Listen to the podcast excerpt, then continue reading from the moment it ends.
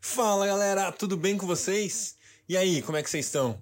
Vamos lá, vamos lá, vamos continuar nossa leitura bíblica em um ano. Muito bom estar com vocês mais uma vez. De novo, quero agradecer. Estamos começando mais um tempo, mais um tempo de leitura. E galera, tem sido muito legal. A gente tem virado aí uma audiência excelente a cada dia. Tem sido especial compartilhar esse tempo de leitura da palavra de Deus com você. E eu não quero deixar de pedir para você, por favor, compartilhe aí Compartilha com mais pessoas, convida mais gente para ler a palavra de Deus com a gente, beleza? Compartilha aí, não precisa começar no início do ano, né? A gente está liberando diariamente o conteúdo, então se começar agora, tá tudo certo. Tá tudo certo porque dá para continuar a leitura com o passar do tempo. Então, é, o caso vai ser sempre um ano de leitura, então vai dar tudo certo. Daqui a um ano, se começar hoje, a pessoa vai estar concluindo leitura. E você, se você começou junto com a gente lá no primeiro dia, você está no dia 153 hoje. Uau, hein? Fala sério. Muito bom, galera. Muito bom estar com vocês. Estamos na semana de número 22, quinto dia. Quinto dia da semana 22. Na verdade, sexto dia da semana 22, me confundi aqui. Sexto dia da semana 22 e hoje a gente vai ler 1 Reis 14, 1 Reis 15 e também 2 Coríntios capítulo 4. Vamos nessa? Deus, obrigado, obrigado, obrigado, obrigado, obrigado, Deus. Ah, Deus, obrigado pela vida.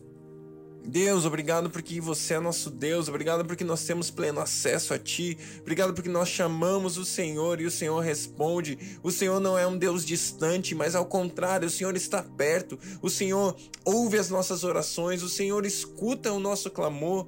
Ah, Deus, como o Senhor é bom.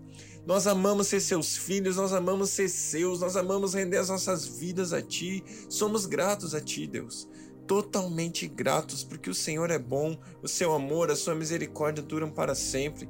Nós te honramos, nós te agradecemos, nós te adoramos. Deus bom, Deus amado, Deus fiel, Deus presente, Deus amigo, tudo para nós. Senhor, nós nos rendemos. Nós queremos que o Senhor seja nosso Senhor. Nós queremos nos submeter ao teu senhorio, obedecer a tua palavra, obedecer a sua voz.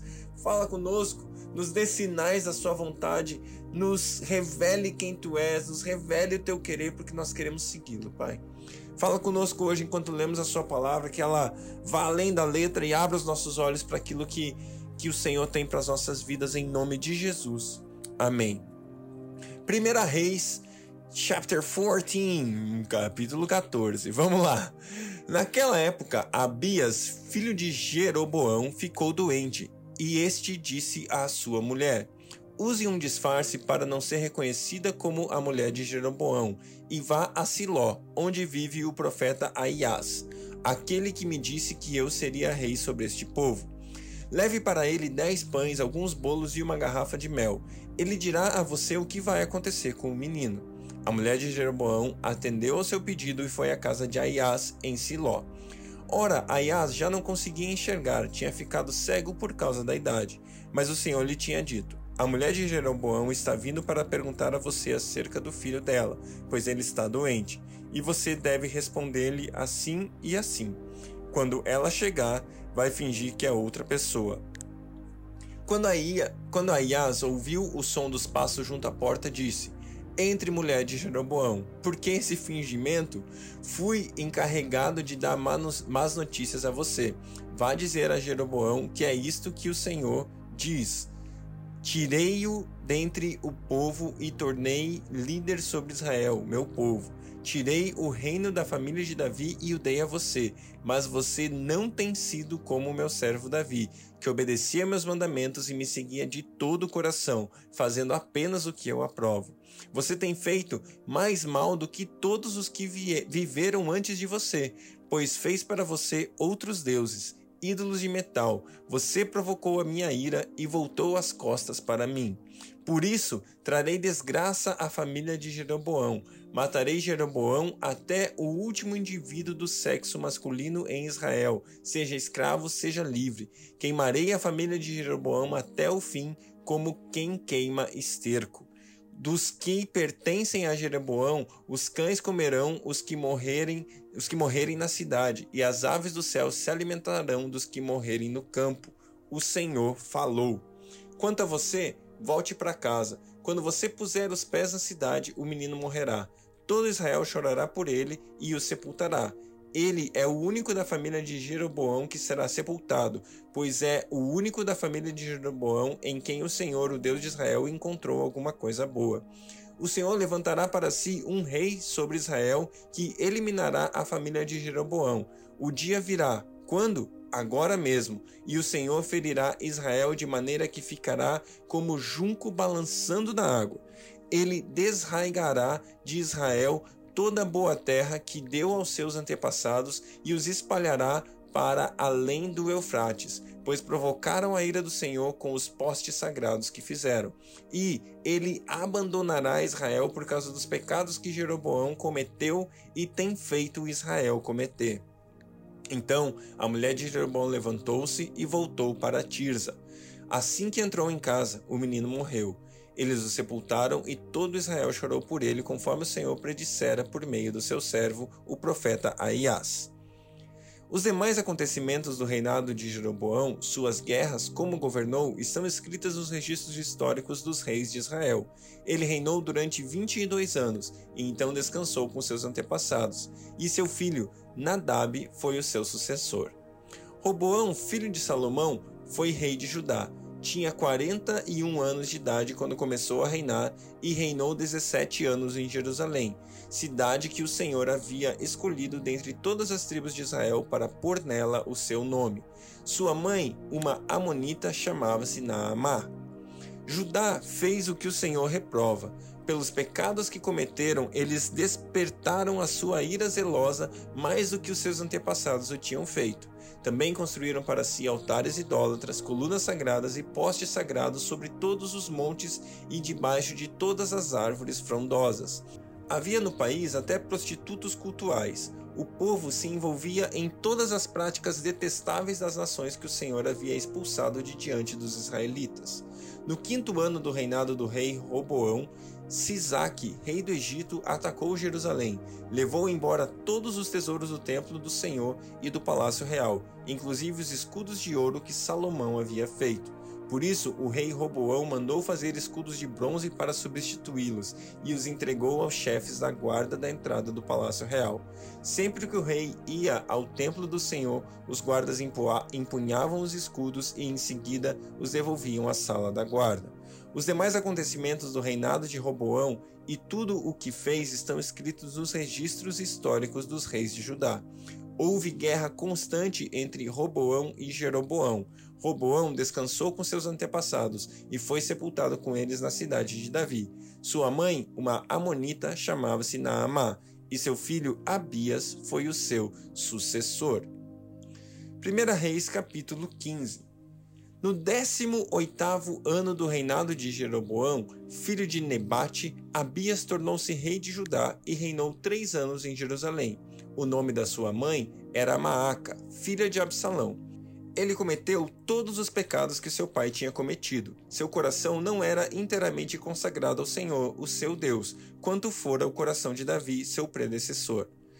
No entanto, o amor de Davi por amor de Davi, o Senhor, o seu Deus, concedeu-lhe uma lâmpada em Jerusalém, dando-lhe um filho como sucessor e fortalecendo Jerusalém. Pois Davi fizera o que o Senhor aprova, e não deixara de obedecer a nenhum dos mandamentos do Senhor durante todos os dias da sua vida, exceto no caso de Urias, o Itita.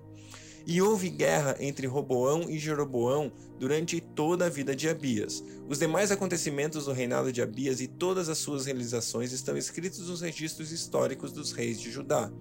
Também houve guerra entre Abias e Jeroboão, e Abias descansou com seus antepassados e foi sepultado na cidade de Davi. O seu filho Asa foi o seu sucessor. No vigésimo ano do reinado de Jeroboão, rei de Israel, Asa tornou-se rei de Judá e reinou 40 anos, 41 anos em Jerusalém.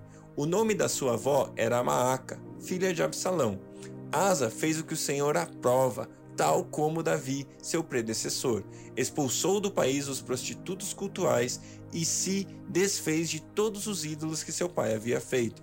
Chegou até a depor sua avó Maaca da posição de rainha-mãe, pois ela havia feito um poste sagrado repugnante.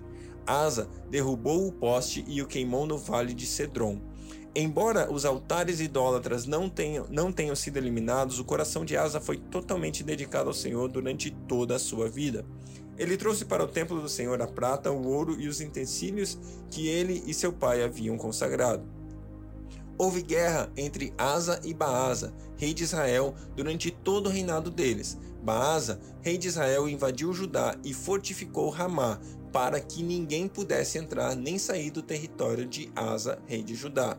Então Asa ajuntou prata e ouro que haviam sobrado no tesouro do templo do Senhor e do seu próprio palácio. Confiou tudo isso a alguns dos seus oficiais e os enviou a Ben-Hadad, filho de Tabrion e neto de Ezion, rei da Síria, que governava em Damasco, com uma mensagem que dizia: Façamos um tratado como fizeram meu pai e teu.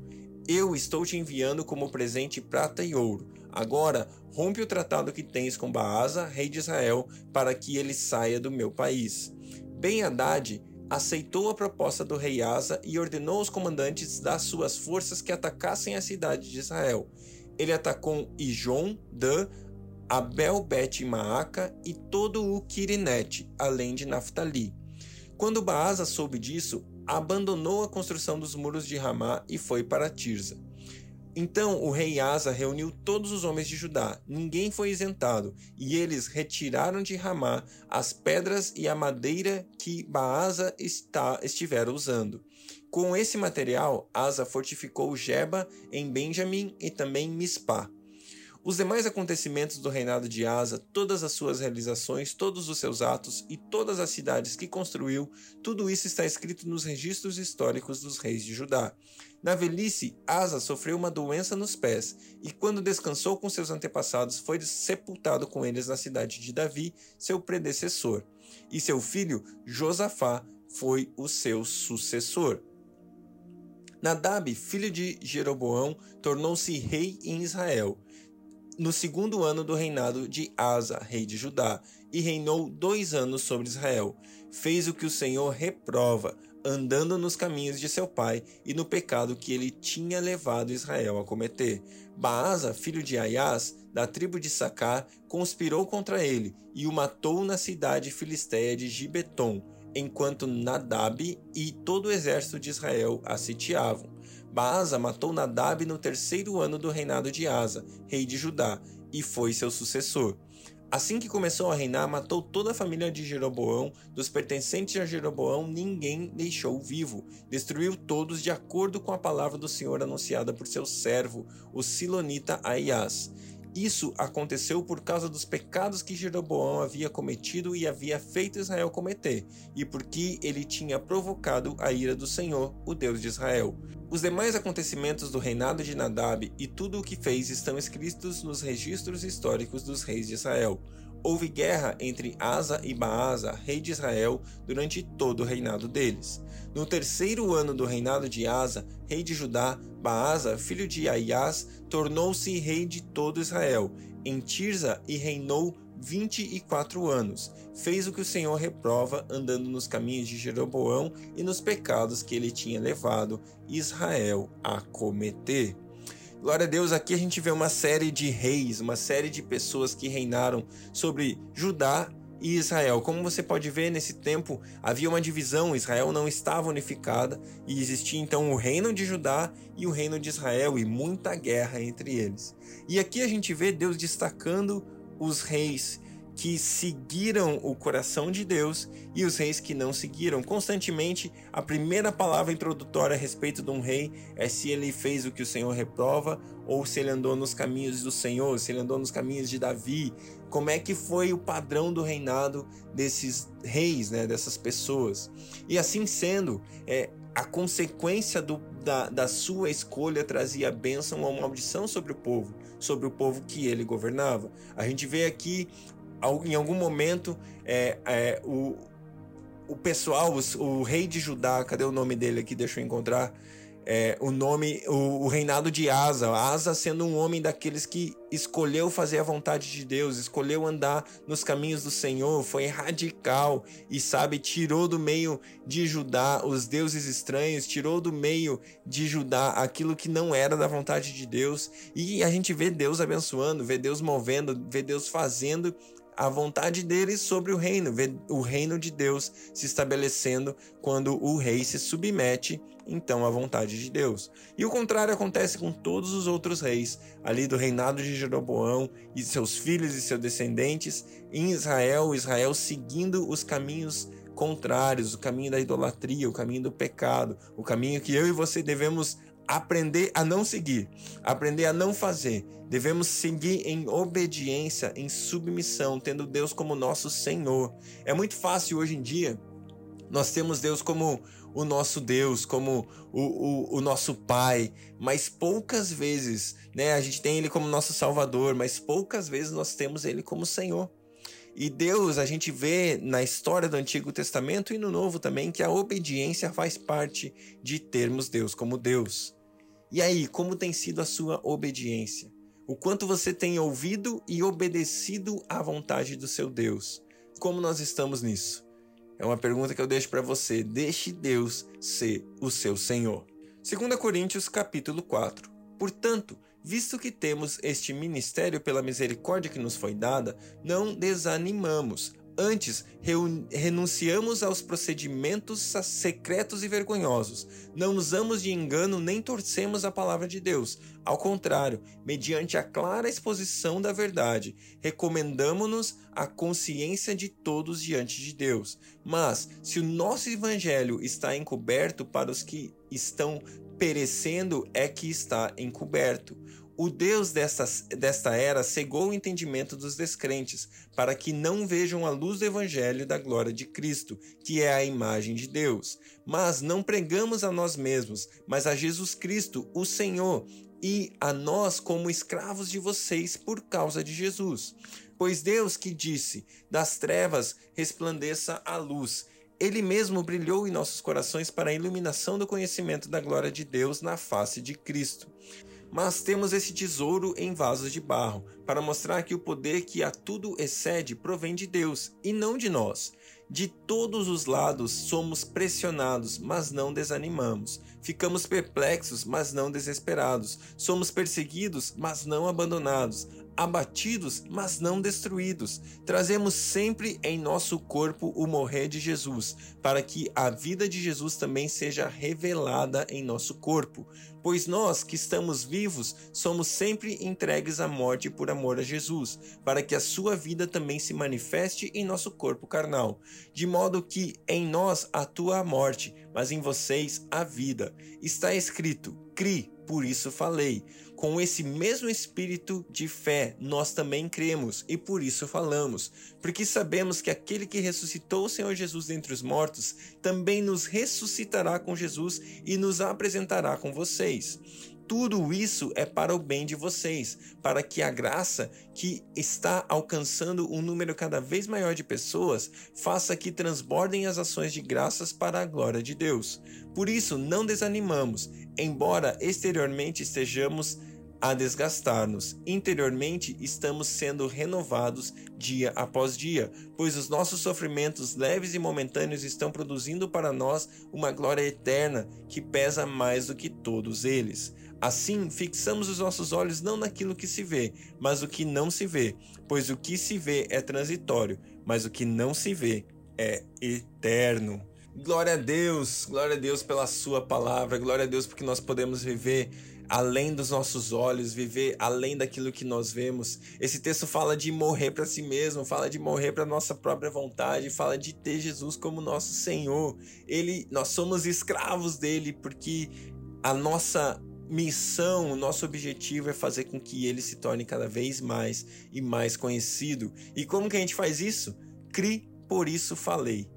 Sabe, se você crê em Jesus, se você crê naquilo que Jesus fez por você, você tem que falar.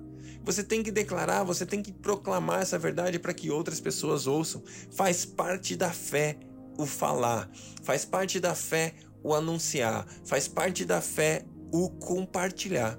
Se nós cremos, nós falamos. E se nós falamos, pessoas ouvem. E se pessoas ouvem, elas são transformadas e são alcançadas pela graça. Pela graça do nosso Senhor Jesus, que ressuscitou e está vivo. E se ele ressuscitou e vive, nós também iremos fazer o mesmo com ele, porque a vida dele agora vive em nós e por isso nós podemos transbordar e multiplicar a graça de Deus para o mundo. Que Deus abençoe você e até amanhã.